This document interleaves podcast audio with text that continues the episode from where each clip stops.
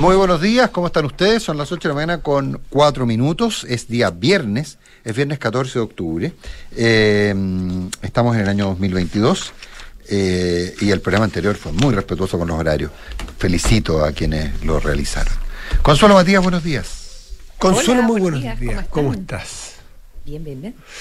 Qué fantástico esto de que eh, las guaguas lloran, los perros ladran en los programas de radio. Yo lo hallo que es una maravilla. A mí me encanta. Es una humanización. Pero todo el mundo se pone muy nervioso. En cambio, yo quisiera que, que, Nico hiciera alguna de las gracias, pero no lo logro. No, yo no lloro, no ladro, no. Ladro un poco, ¿eh? sí. Ladro un poco a veces. ¿Cómo serían los años 80? ¿Cómo? Sí, a veces ladra. Eh, ¿Cómo serían los, en los años 80 si a uno de los conductores le llora una guagua? No, pero. capaz que hubiese sido como. Eh, ¿Qué hubiese sido? Como, como, le hubieran llamado la atención a un jefe. ¿no? Pero, pero piensa tú. Y hoy día visto como una virtud. Mira cómo cambian las cosas, las perspectivas. ¿O no estás de Yo una vez volví de vacaciones, cuando, cuando trabajaba en el Canal 13 y hacía telenoche, volví de vacaciones con barba. ¿Mm? Y en esa época había un sistema muy incipiente en que se mandaban mensajes a los canales, no era ni Twitter ni era nada, pero se podían mandar eh, mensajes a los canales. Un, llamado, un señor llamaba a la mesa central, ¿no? No, también, no. Pero, Dígale, señor, que se afeite. Pero, no, que, pero te digo, 20 mensajes, la falta de respeto del conductor. ¿Cómo se presenta así? Ah, esto es inaceptable. Me acuerdo, yo me moría la risa. O sea, era. era eh, fantástico. Esto tiene que ver con que si usted se viene entrando a la audiencia en el programa recién anterior, la José que estaba haciendo su, su despacho, sus su comentarios, sus análisis. Como infiltrada. Claro, como filtrada, estaba en la casa, lloró la guagua. Lloró la guagua. Y lo más simpático. Puede existir algo más normal que Claro, exactamente. Y ayer ladró orégano, no, antes ayer ladró orégano. ayer tuvo su. ¿Ayer? Ay, ladra todo el rato. Ayer fue columnista. timbre, bueno, porque tocaron el timbre. el, Yo sentí el... señor de Amazon, toca el timbre, en vez de dejar el, el, paquete en la puerta. Eh, porque estas eran los Amazon, eran las ofertas de Amazon, tengo que admitirlo. Ah, ah. o sea, la culpable eres tú. Claro. En el fondo. O alguien de la casa que compre mucho si uno tira el, Si uno tira el hilito, evidentemente que la culpable es la doña casa, no lo digo con ironía. Entonces la cadena es que la del perro. Mira, yo encuentro toda la razón todo lo que ustedes dicen, la normalización de los espacios, pero como, como yo soy el especialista en el vaso medio vacío, em, sí, y también tengo que admitirlo, el, si bien es cierto, no es menos cierto, eh, también me hizo pensar en eh, eh, los beneficios del trabajo a distancia, pero también los costos, cuando em, que yo encuentro muy positivo toda la flexibilidad y, de hecho, gracias a eso, puedo pues. trabajar a distancia, soy una beneficiaria pero y una defensora en ese sentido, pero después de la pandemia creo que sigue siendo un problema eh, el hecho de que las fronteras entre el hogar y el trabajo se hayan eh, difuminado tanto. la, dificultad que te impide, y esto es lo que estamos hablando le pasa a muchas personas que nos escuchan. Poner límites, Y lo que te impide probablemente es concentrarte a rato, ¿no es cierto? Sí, no, pero no, pero, pero yo... No, pero los límites. Los límites, no, no, lo que dice la Consuelo mm. yo creo que es bien profundo. E, es como una trampita de repente, o sea, es como que hay gente que le entusiasma mucho, pero pero no tienes cambio de, de, no tienes cambio de escenario no tiene eh, y, y, no no hay límites entre el trabajo y la casa entonces empiezan hasta qué horas trabajas seguro, qué horas trabajas empiezas a no eh, eh, te complica la creación de rutina no si tiene y, y, tiene y tiene también en el, en el mundo globalizado tiene la eh, perdónalo la tera nos fuimos mm. como por otro lugar. no, la tera, la, la dificultad de los usos horarios eh, cuando, en el mundo globalizado trabajas desde la casa, bueno, a ti te pasa, pues Nico, eh, eh, trabajas con un país, trabajas con otro, em, y, al final, de verdad, tu productividad puede aumentar tanto que trabajas todo el día. Pero ¿a qué costo personal? Entonces, es bueno el cilantro, pero... Pero nunca tanto. Pero nunca tanto, sí. Oye, me escribe un auditor fiel de nuestro programa que... ¿Qué dice? aplaudiendo justamente eh, lo, la humanidad de lo ocurrido en el programa anterior. A la Consuelo, por ejemplo, le oh. permite estar muy bien vestida hacia arriba y hacia abajo está en pijama, y eso es fantástico. no está en pijama, son las 3 de la tarde, Matías del Río. Nada que ver, ando ah. con pantalones, incluso ah, perdón, perdón. con zapatos, en un gesto. Hago zapatos puestos. Yo me cerré en pantufla. Y, esto no estaba preparado, no, no ando con pantuflas ni con hawaiana, estoy completamente vestida. Ay, ay, ay. Bueno, 8 con 9.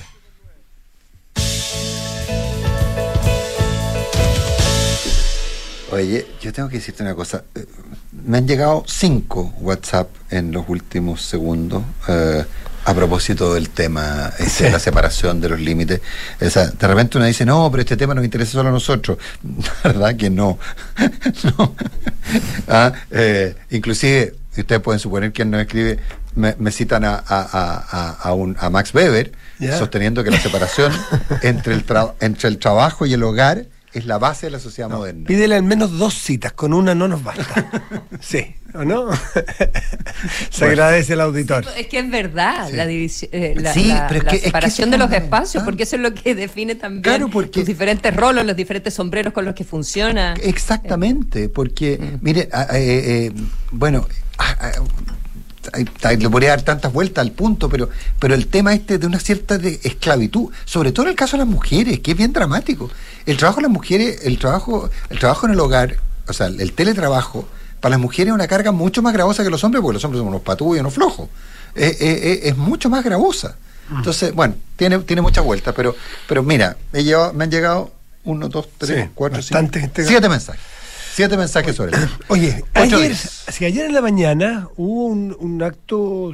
Em, eh, ah, una mesa, lo de la mesa, ¿no? Eh, después lo que dice la consuelo en la pauta está muy interesante, pero lo de la mesa constitucional. Ayer, ¿qué es lo que vimos todos? Así, ¿qué es lo que notó? Si es una pregunta usted en la calle, ¿qué hubo ayer en conversaciones constitucionales? Oh, la mesa esta de los panchos malos y, y Gaspar Riva y se agarraron y un show no puede ser, en fin, claro, obvio, eso no puede ser. Pero eso tiene un, otro efecto, que no permite ver que también operó la mesa razonable, también operó la mesa de los partidos. También... Esta, es la, que hablamos de Pancho Malo, la mesa paralela. Claro. Que ahora se ha utilizado como la mesa de Pancho Malo. Claro. También, también la, mesa de los partidos y los representantes de los partidos también operó. Estuvo por el Partido Socialista Camilo Escalona, que no pudo ir, eh, Paulina, Paulina Bodanovich. Eh, esto porque conversé anoche con Paulina Bodanovich, que la entrevisté, y me comentó qué pena porque no se, no se valora el trabajo muy serio que se está haciendo de avance de todos los partidos y que se está bastante avanzado, ¿ah? bastante, bastante adelantado y avanzado, sobre todo en los principios. Faltan plazos, límites, procedimientos, que son importantes, pero en la, en la esencia, en la carne de los contenidos, está bastante, bastante acordado. Entonces, esos son los efectos de la política eh, rabiosa, eh, eh, altisonante, a los gritos.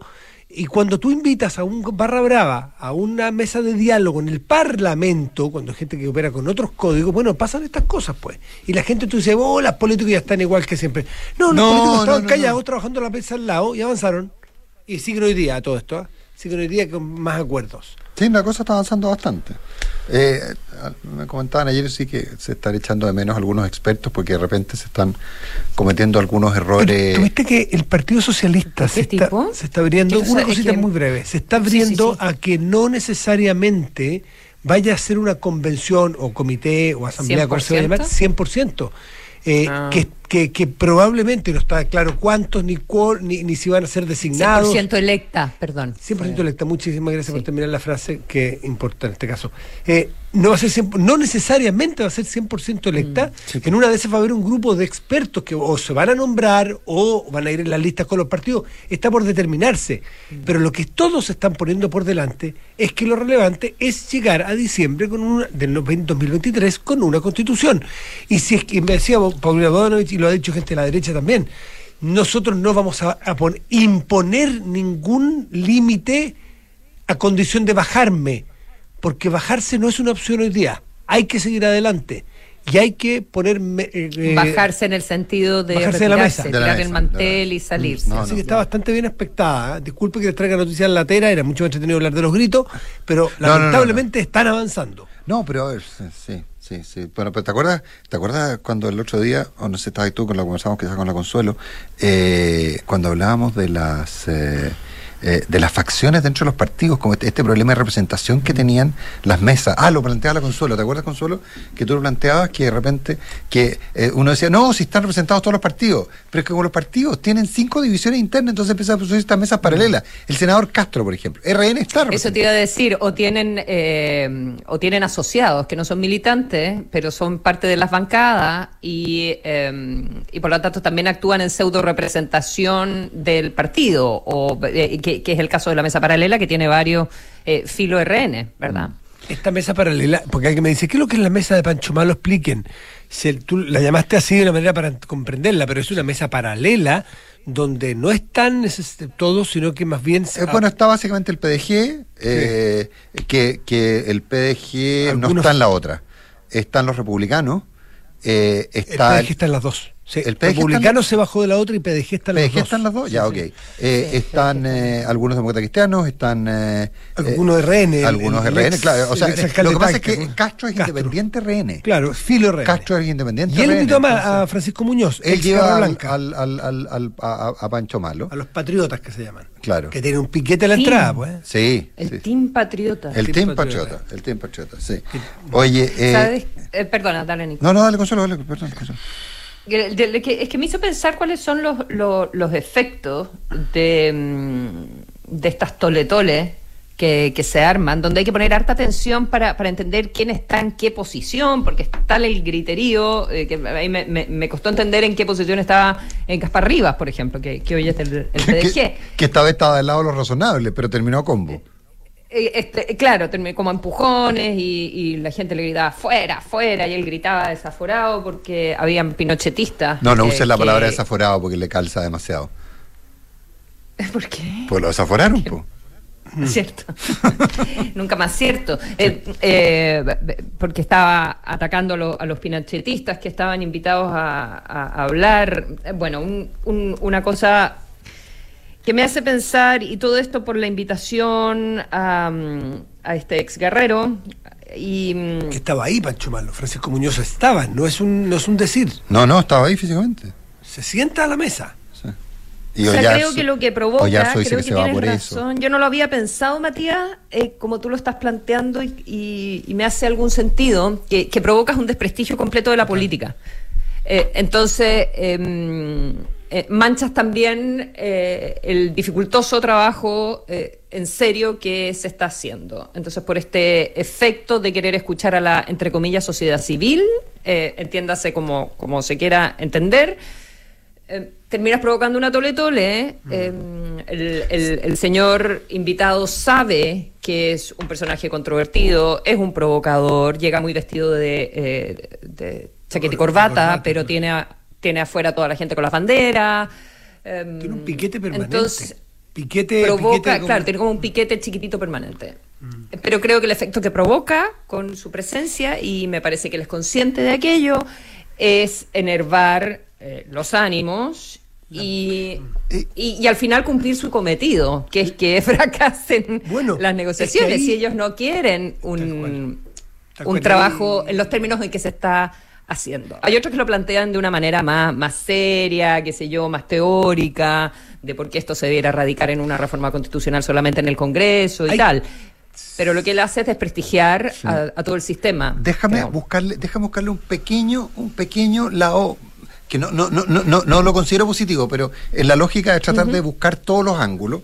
Recordemos que el Team Patriota ha sido un gran problema para Chile Vamos muchos parlamentarios de Chile Vamos eh, se, se, se, se, sienten muy intimidados por el Team Patriota. Mm.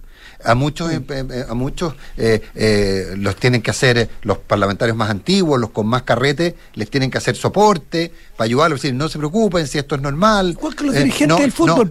son 10 gallos nomás, no son, no, no es que vas a perder la próxima elección, no está en riesgo tu vida. Entonces, probablemente una de esas, el senador Castro o alguien, tuvo la idea de barrerlos para adentro entonces, ¿saben qué? Metámoslo acá. Ahora, claramente resultó ser un brutal error. Yo creo que tú estás haciendo en este Pero quiero ser, quiero, quiero. Creo que estás pegando un poco de inocencia, porque también uno podría pensar.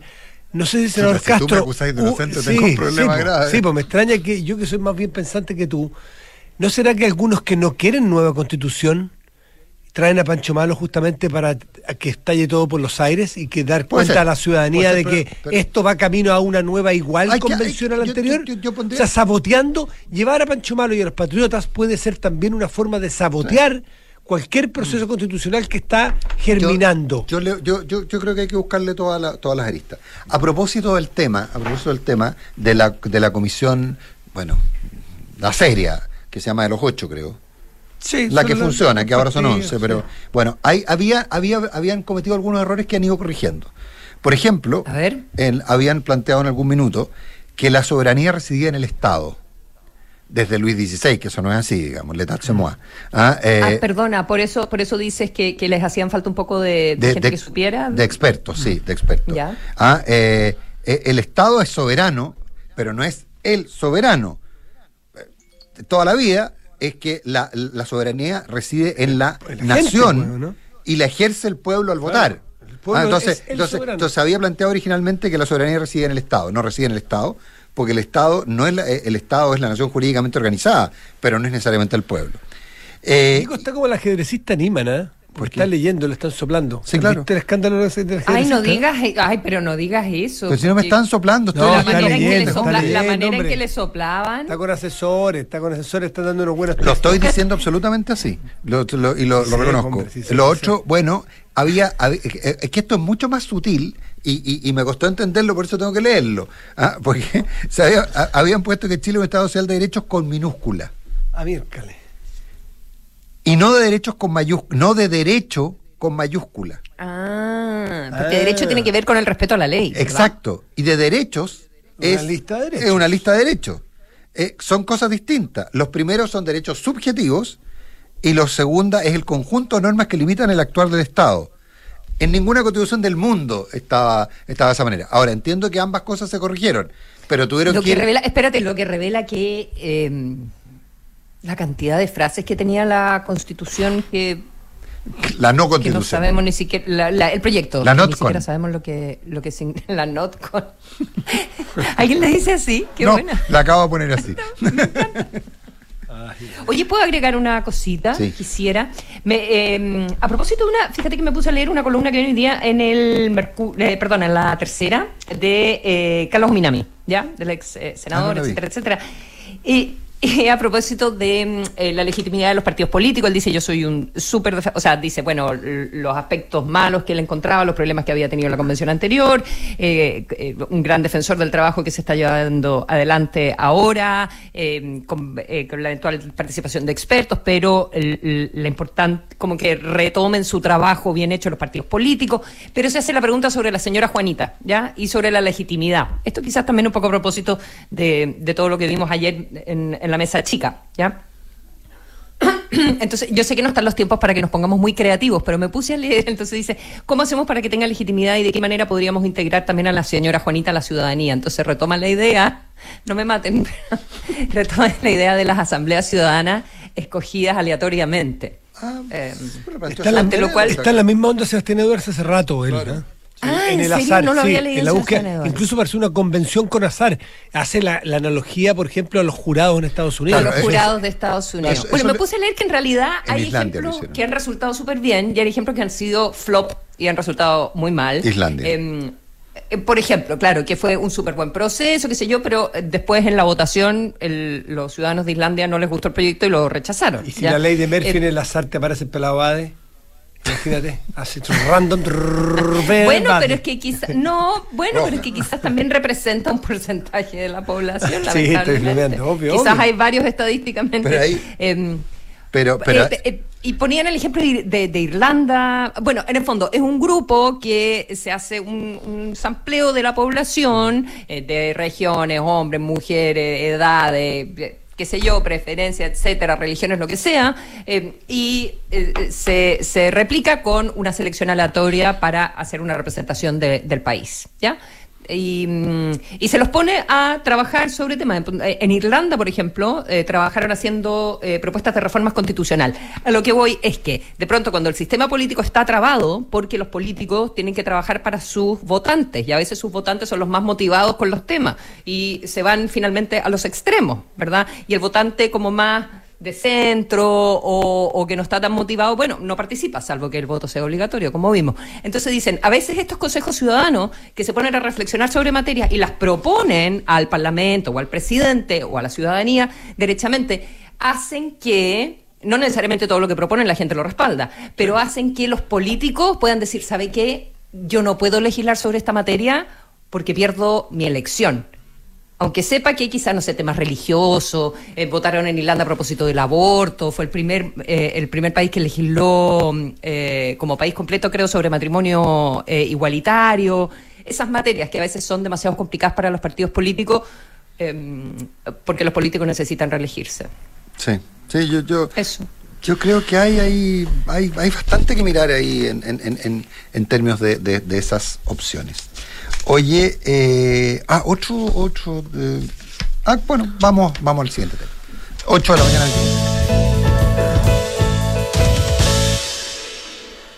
Tú querías hablar, Consuelo, un tema del. Bueno, del, de la Ah, muerte. hablé, hablé demasiado. Sí. no, no, no, no, pero, No, pero de yo la creo que es muerte- re importante. sí, la Hablaste de lo, muerte lo, del lo del carabinero. carabinero fallecido del Ter- padre. Tercer, Oye, muerte, tercer carabinero muerto en un acto de servicio, o sea, eh, que fue asesinado en el, en, el, en el- en el año, en lo que va del año. Hay cinco carabineros agredidos en, el año en funciones, 942 lesionados, carabineros lesionados en, actos de servicio. Entonces esa cifra lleva a que, claro, tengamos que detenernos un segundo o más de un segundo en esa, en esa situación. Y, y ayer el presidente de la República en Antofagasta fue bastante, bastante duro y hay un cambio, me parece a mí interesante, en el tono del presidente. Por ejemplo, eh, en el tema de los que agredieron a carabineros en Puerto Montt y, la, y dice, bueno, aquí eh, los migrantes que tienen que tienen que mm, eh, le- legalizarse o se van y los que vienen a hacer este tipo de cosas digamos van a ser expulsados otra cosa que la ley que existe hoy día para expulsar sea bastante inoficiosa sea muy difícil de expulsar a las personas que cometen incluso delitos siendo extranjeros y no y no cumplen con las normas pero hay un cambio de tono desde la política al menos ¿eh? Pero el padre del, del- del carabinero no, no, es de la política, es del, desde, el, desde el gobierno, porque desde la gobierno. política... sí, puede ser del, gobier- del El gobierno padre del carabinero me recordó mucho lo que había estado diciendo el Nico en, en los últimos días, también a propósito de, De lo- este, sí. de este caso, el padre del sargento Retamal. Recuerdo lo que dijo el padre del sargento Alpán. del, del perro matapaco, de... Nada, él dice, bueno, nuestra, nuestra- pidió que el gobierno se mantuviera un poco al margen de, de todo esto. Dijo, bueno, ha venido la ministra del Interior, se fue al hospital, qué sé yo, pero pidió y dijo, y se lo hemos, se lo hemos expresado a través de carabineros, que por favor se mantengan un poco alejados de... Que no vayan al funeral, sí. No Al, final, al final tengo entendido que fue la... Sí, fue la ministra Toás, pero había dicho ministra, que- Pero como que no... no y sé con el si funeral, pero que no, que, que no se convirtiera en un asunto de- del gobierno, porque en el fondo él está súper dolido con... eh, él dice la sociedad. La sociedad tiene, tiene un problema con los carabineros. Eh, Tú sabes pero, que- que pero en el fondo está haciendo una crítica política a, también a, dice, a- o- quienes, quiero citarlo exactamente, lo estoy tratando de buscar, pero la idea de que quienes hoy están en el gobierno... eh, En su, minu- en su minuto crea- ayudaron a crear el clima y, y él, Exacto. y él usa el mismo ejemplo que usé yo, el del perro matapacos, digamos, Exacto. eh, que, que al que había un corpóreo que se que, que se ponía en la Plaza Baquedano eh, y Se le rendían honores. y se le rendían honores y toda la historia. Era una, era una, como una escultura más que un Hay una corpóreo, foto no, no de había una- alguien adentro. Claro, y hay una foto de ese perro matapacos puesto en el sobre el plinto que en algún momento utilizó El general Baquedano. general Baquedano. Entonces era como muy simbólico el cambio de, de el cambio de símbolo. Claramente no está adoptado por toda la sociedad, ¿no? Pero ah, pero era salió Baquedano entre el perro matapaco. A ese nivel de de, de- de importancia tomó en, en un momento entró en, en la locura colectiva en que caímos, ¿no? Entonces, claro, eh, no, no- ellos no, nadie de este gobierno que yo recuerde al menos tra- trabajó para, para subir el perro matapaco ahí, ni No, habló, ni no. habló, pero había una lógica de perro matapaco, de permitir el perro matapaco, de que era como bien visto, eh, y, y vemos, no sé... Era divertido. era divertido. Hay hoy quienes son hoy día ministros o, o dirigentes que en su momento hablaban de los de los Pacos, de los carabineros, haciendo que Pacos tales por cuales y esto aquí y allá. Entonces, es difícil siendo autoridad ahora resguardarlos, protegerlos y valorizarlos, pues. Se ha pasado muy poco tiempo. Tiene que haber una, tiene que mediar una explicación para tú pasar de decir que son pacos que hay que hacerle tal y cual cosa a que son carabineros respetables. Sí, sí, yo, eh, es difícil y, y, y tiene que estar las palabras y tiene que estar las acciones y yo creo que en, que en eso es muy importante las palabras que se utilizan. Nunca hablar, por ejemplo, en el caso de la, de la, de la, de la muerte del sargento, eh, hablar de esta persona, que, o sea, como... eh, es un carabinero, lo mataron eh, haciendo el trabajo que tiene que hacer y entonces no, no, no tiene que haber como Claro, completar no hay la que frase, suavizar claro. lo que lo que suicida. A- ayer hubo toda una polémica de que andaba, andaba circulando un video de la ministra Vallejo que en realidad le cortaban la primera parte Sí. de, de la declaración, entonces se entendía eh, lo contrario, ¿ya? Eh, ella estaba en el fondo incentivando a, lo- a los testigos a que por favor contaran lo que había pasado, diciendo, bueno, quizás muchos de ustedes eh, no quisieron... eh, que ocurriera el fallecimiento de esta persona. y ahí Digo, no, no es el fallecimiento de una persona, el asesinato de un carabinero. Sí, ahora, se presta, eh, pero ahí es cuando tú tienes que tener, cuando eres autoridad tienes que tener mucho cuidado con lo que dice y cómo lo dice, porque para que no se, para que no tenga la posibilidad de que te descontextualicen, te corten y aparezca, y aparezca diciendo lo que dijo. Después sacó un Twitter donde ella dice el brutal asesinato del carabinero, pero creo que hay que sacarse los remilgos. Si, si ellos están ahora en este espacio, tienen que asumir que ese es el espacio en el que están. Son muy importantes las señales que dan. sí, las señales que dan son muy importantes y no, no pueden soltar. Ahora, eh, en términos de, yo, yo no, no, no, había tenido mayor conocimiento del tema, pero eh, la mecánica es, eh, es bien brutal, ¿ah? porque alguien dice, no, pero eso demuestra que no hay intención homicida. Todo lo contrario.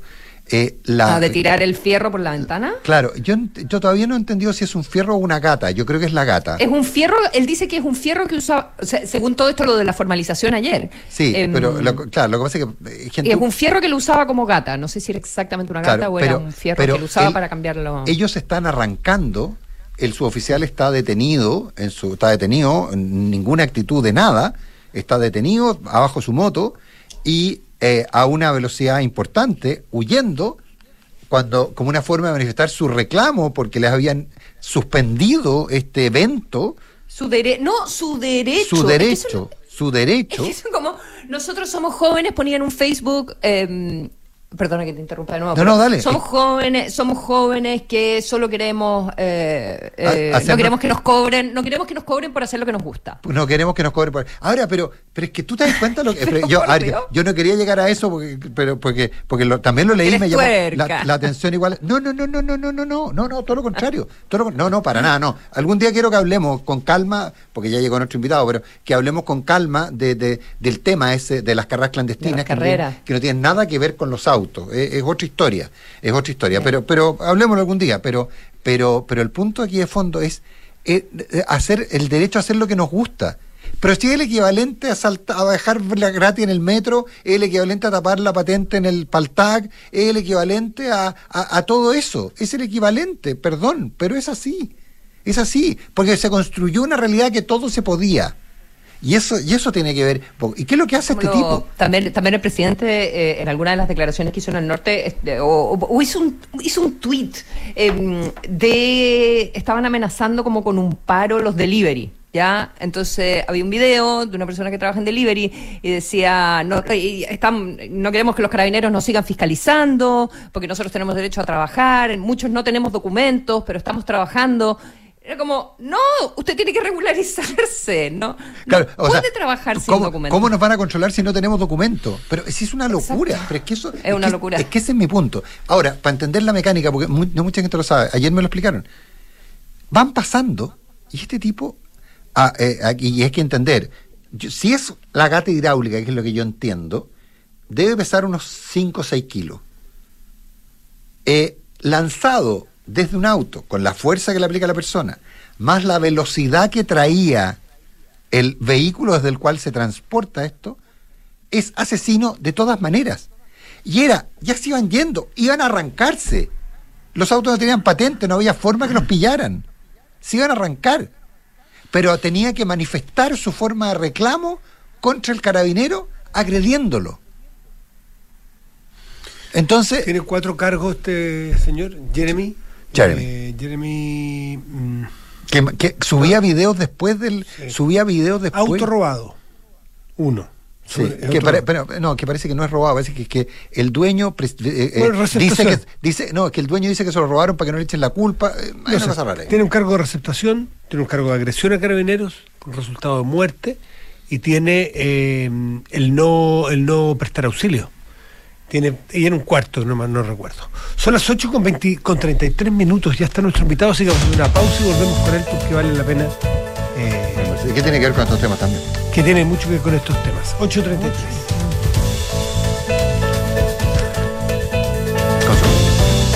¿Voy yo? Voy yo. Suma a tu equipo a los más de 2,7 millones de trabajadores que ya son parte de la mutualidad líder del país. De una con la H, Asociación Chilena de Seguridad.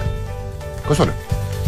Comprometida con un mejor país, Universidad Andrés Bello es sede en Chile de Pacto Global de Naciones Unidas, contribuyendo desde ahí al cumplimiento de los objetivos de desarrollo sostenible de la ONU y a la generación de una cultura de desarrollo consciente con el entorno y el planeta. Y si quieres elegir un monto mayor de pensión los primeros años y tener una pensión fija y en UEF, cuenta con Consorcio. Conoce la modalidad de renta vitalicia inmediata con aumento temporal de pensión. Solicita asesoría y más información en consorcio.cl. Ahorra tiempo y costos en la gestión de recursos humanos. Hazlo de tu empresa, hazlo con Talana. Dedícale más tiempo a tu equipo. Conoce más en talana.com porque todo lo que eres es fruto de tu trabajo. Cuidemos juntos lo que has logrado. Defiende tu libertad de elegir. Tus ahorros son tus ahorros. AFP Habitat, más de 40 años juntos haciendo crecer tus ahorros. Si el propósito de tu empresa antes de que termine el año es rebajar su carga tributaria, aprovecha hoy el beneficio de depreciación instantánea y compra tu departamento con entrega inmediata en Santolaya.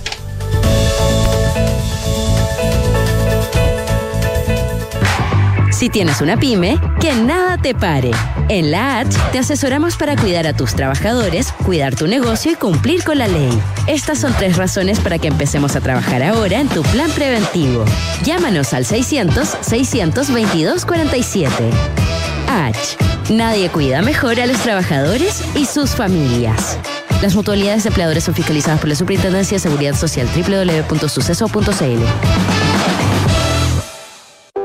Digitaliza los procesos del área de recursos humanos con Talana, la más completa y robusta plataforma para la gestión de personas. Gracias a los módulos de remuneraciones, asistencia y turnos, firma digital, desarrollo organizacional y reclutamiento y selección, Talana ha ayudado a las empresas a reducir sus costos operacionales. Únete a las miles de empresas que ya han digitalizado su área de recursos humanos con Talana. Conoce más en talana.com. Aprovecha ya tu departamento con entrega inmediata y depreciación instantánea. Sí, depreciación instantánea. Solo hasta el 31 de diciembre aprovecha este beneficio tributario exclusivo para contribuyentes de primera categoría. Compra hoy un departamento con Santolaya y aumenta el patrimonio de tu empresa. En Santolaya te esperamos con oportunidades y descuentos para armar tu pack de inversión. Conoce más en santolaya.cl. En Universidad Andrés Bello creemos que un Chile mejor es posible. A través de nuestro Centro de Biotecnología de Sistemas, en UNAP contribuimos a la conservación de las abejas nativas, promoviendo su participación en el proceso de polinización y su aporte en el desarrollo de una agricultura sustentable. Academia, ciencia e innovación, al servicio de nuestra sociedad. Universidad Andrés Bello, comprometidos con un mejor país.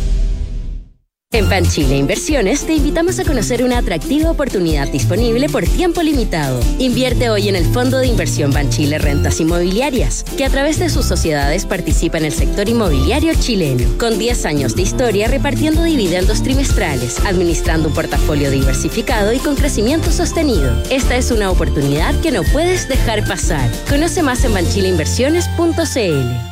Producto ofrecido por Banchile Administradora General de Fondos S.A. Infórmese sobre este fondo y su reglamento interno en sitio web de la administradora y de la Comisión para el Mercado Financiero. De los creadores de MitaGo, hoy llega un nuevo estreno con modelos 2023 y las mejores marcas para ti. MitaGo presenta Rápido y Virtuoso 2. Ahora con más beneficios para suscribirte a tu auto nuevo. Todos los trámites incluidos, cuota flexible, acumulas millas y mucho Papá, ya sabemos que está chocho con el auto nuevo, pero partamos y vamos al colegio que vamos a llegar tarde. Oh, sí, perdón. Vamos, vamos. Suscríbete a tu nuevo auto cero kilómetro con MitaGo y recorre la nueva temporada de tu vida con todos los beneficios que tenemos para ti. Disponible en todo Chile y en mitago.mita.cl. Chile y su gente. Somos los que creemos en el esfuerzo para lograr grandes cosas. Los que ahorramos para construir un mejor futuro. Los que nos levantamos día a día para sacar adelante a los nuestros y a todo Chile. Cuidemos juntos lo que hemos logrado. No solo por ti, sino también por tu familia. Defiende tu libertad de elegir. Tus ahorros son tus ahorros. AFP Habitat. Más de 40 años juntos, haciendo crecer tus ahorros. Olvidarte me cuesta tanto. La artista ícono del pop español regresa a Chile. Ana Torroja, Tour Volver. Sábado 12 de noviembre, 21 horas, Gran Arena Monticello. Entradas por topticket.cl. Ana Torroja en concierto. La entretención está aquí. Descúbrela en granarenamonticello.cl. Tener una pensión que te permita vivir tranquilo es importante, pero tener la libertad de elegir un monto mayor de pensión los primeros años es lo mejor. Por eso me asesoré en Consorcio, donde encontré más de 100 años de trayectoria y un equipo de expertos apoyándome en el proceso de mi pensión. En Consorcio puedes elegir un monto mayor de pensión al inicio de tu renta vitalicia. Conoce la nueva modalidad de renta vitalicia inmediata con aumento temporal de pensión y obtén una pensión fija y un UF. Solicita asesoría y más información en consorcio.cl. Cuenta con nosotros.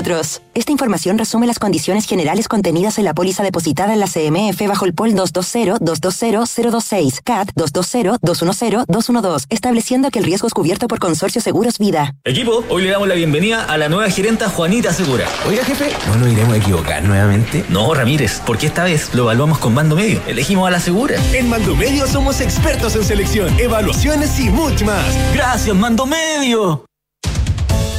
Hablemos en off Nicolás Vergara, Consuelo Saavedra y Matías del Río están en Duna. Celebra, celebra estos 14 años con Fito Páez, Tour El Amor. 30 años después del amor, sábado 3 de diciembre en Gran Arena Monticello. Además, te esperan con un sorteo de un auto 0 kilómetros todos los miércoles de octubre. Monticello de aniversario. Apuesto te va a gustar. ¿Necesitas hacerte exámenes de laboratorio clínico? En Clínica Alemana cuentan con 11 unidades de toma de muestra en distintos puntos de Santiago como Plaza Gaña, El Golf, Huechuraba o Nueva Providencia. Infórmate más en clínicaalemana.cl. Si es tu salud, es la alemana. Invierte hoy en el Fondo de Inversión Banchile y eh, Rentas Inmobiliarias. Más de 10 años generando valor a través de un portfolio diversificado de propiedades. Ingresa a banchileinversiones.cl para obtener más información. Banchile. Suscríbete a MitaGo y recorre la mejor temporada de tu vida en un cero kilómetro con todos los trámites incluidos y muchos más beneficios para ti. Elige tu plan con el plazo kilometraje o pie flexible y disfruta además acumulando millas. Nuevos modelos 2023 ya disponibles. Suscríbete en mitago.mita.cl. 8 de la mañana con 41 minutos, hablamos en off en Radio Duna.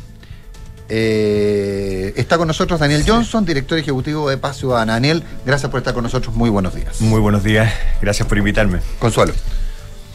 Em, no sé, eh, Daniel, quizás te estamos invitando porque estaba revisando los índices de, paz ciudadana y eh, sale justo en esta época, ¿o no? Te estamos invitando como tres días antes, cuatro días antes. O sea, no sé cómo lo supieron, pero sí. O sea, tenemos.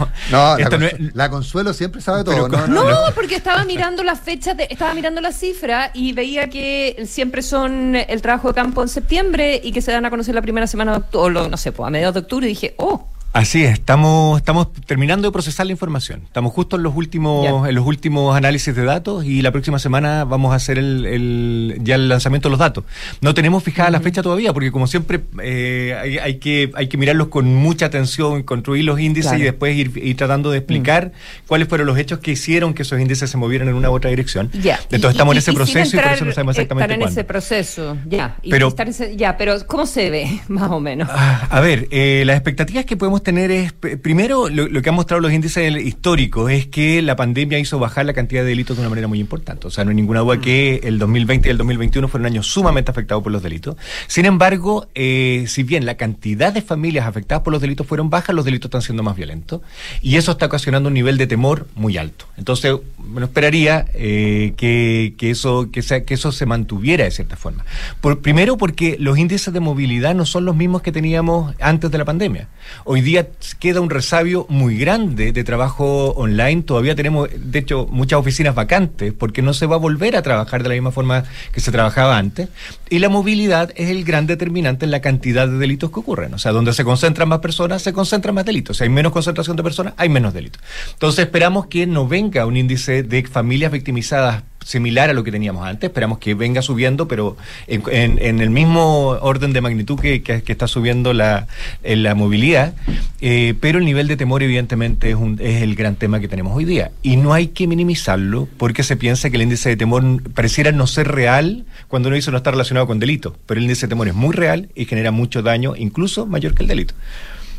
¿Cómo así? A ver, porque, porque efectivamente esa es una situación permanente. Es una, una son las percepciones y otras son las realidades. La realidad nos dice que los delitos bajaron, la, la percepción dice que los delitos aumentaron. Eh, que esta, usted tiene temor de que usted, un miembro de su familia, sea víctima de asalto, usted ha sido víctima de... eh, ese cruce es complicado. Claro, y por Pero, un pero, pero ¿cuál es el daño que genera? A ver, yo por yo un- estoy contigo. pero- primero, primero el temor tampoco es que no, no esté tan vinculado con la realidad, porque uno trata, es difícil vincularlo. O sea, primero, pero si uno lo vincula con la cantidad de delitos, pareciera que no hay una correlación.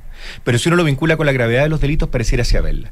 O sea, hoy día no es solo que yo tengo una percepción de, de la, de la posibilidad de ser víctima del delito, sino que ese delito del cual yo puedo ser víctima puede generar un daño mucho mayor en mí. Claro. Y eso genera un temor mucho más grande. Entonces, primero, no es que no sea tan vinculado Claro, a la si te- posibilidad si te real de hacen ser un- si, era como antes, que te van a, no sé, a hacer un, la- te van a robar la billetera sin que ni siquiera te des cuenta, eso te da rabia, puede ser víctima, pero no te da temor de llegar a tu casa en la noche, o de andar en la micro o andar en el metro. Efectivamente, eso, eso Te da es. rabia, O sea, el- la interacción entre la víctima y el victimario hace automáticamente, si hay una interacción consciente, hace automáticamente que ese delito sea mucho más dañino.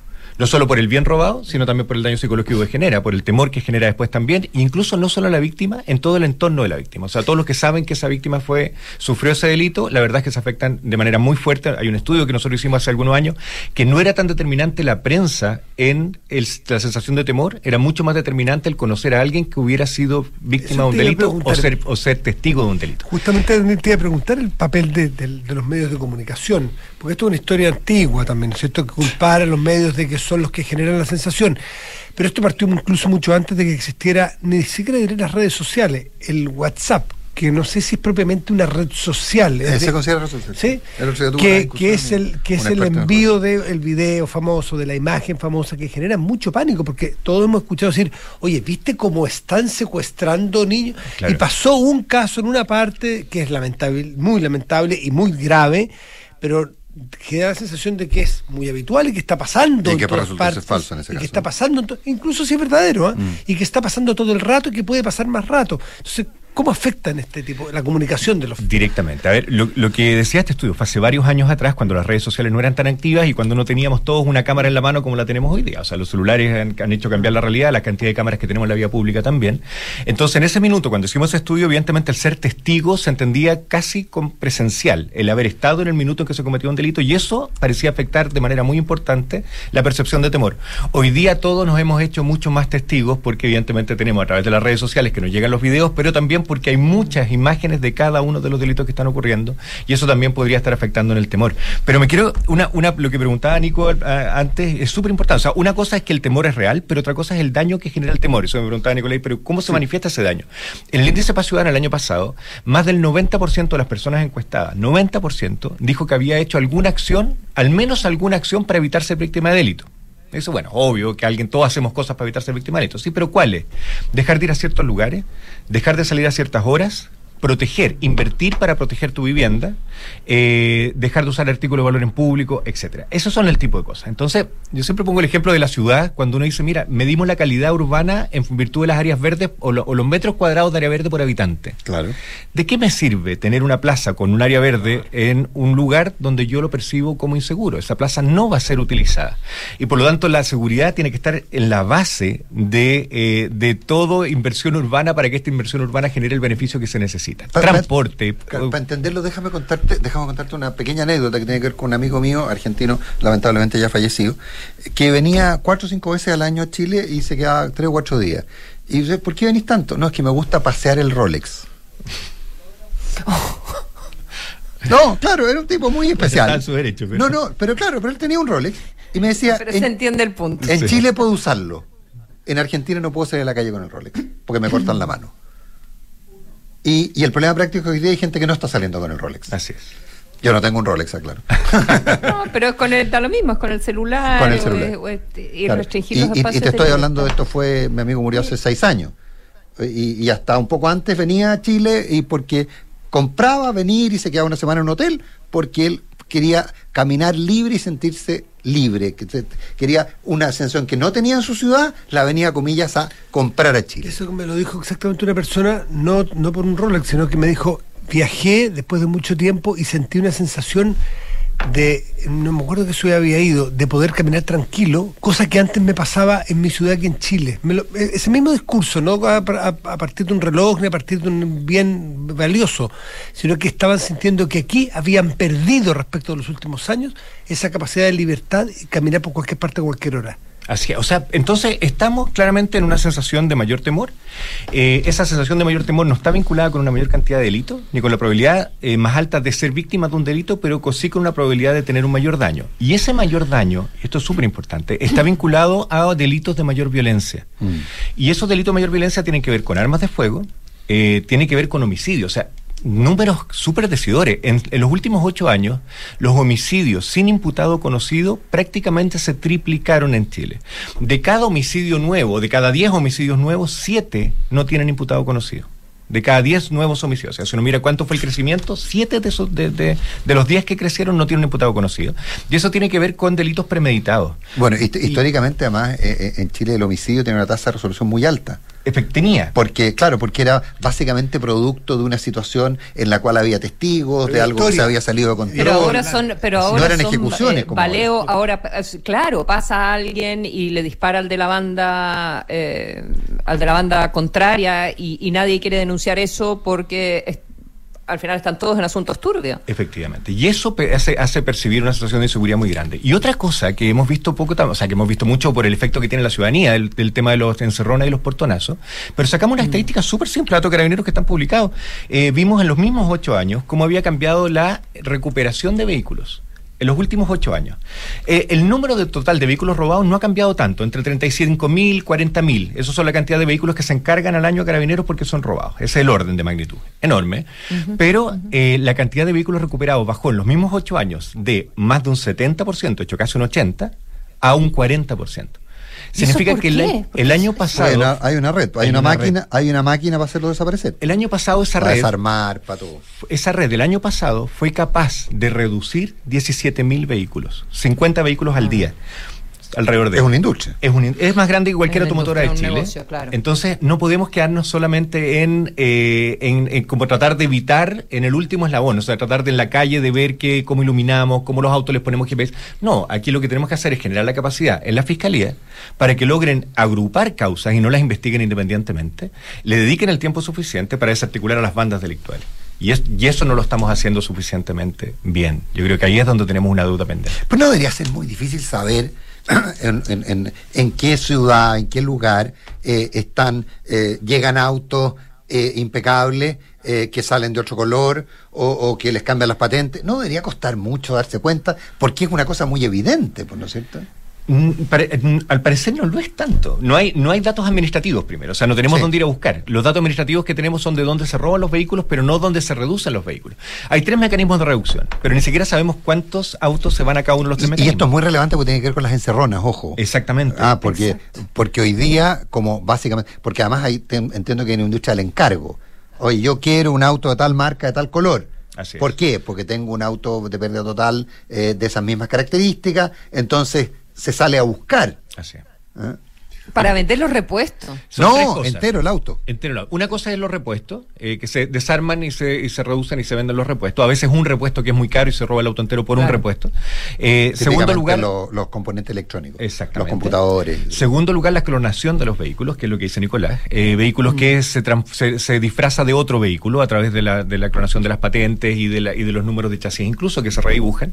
Eh, y lo tercero es la exportación de los vehículos, y esto se da principalmente en el norte, Claro. Países fronterizos que tienen, Eh, merc- tienen sistemas súper laxos de control de vehículos usados, eh, donde se entran, entran los vehículos chilenos. Ahí las camionetas de las minerías en el norte se están robando una cantidad muy importante.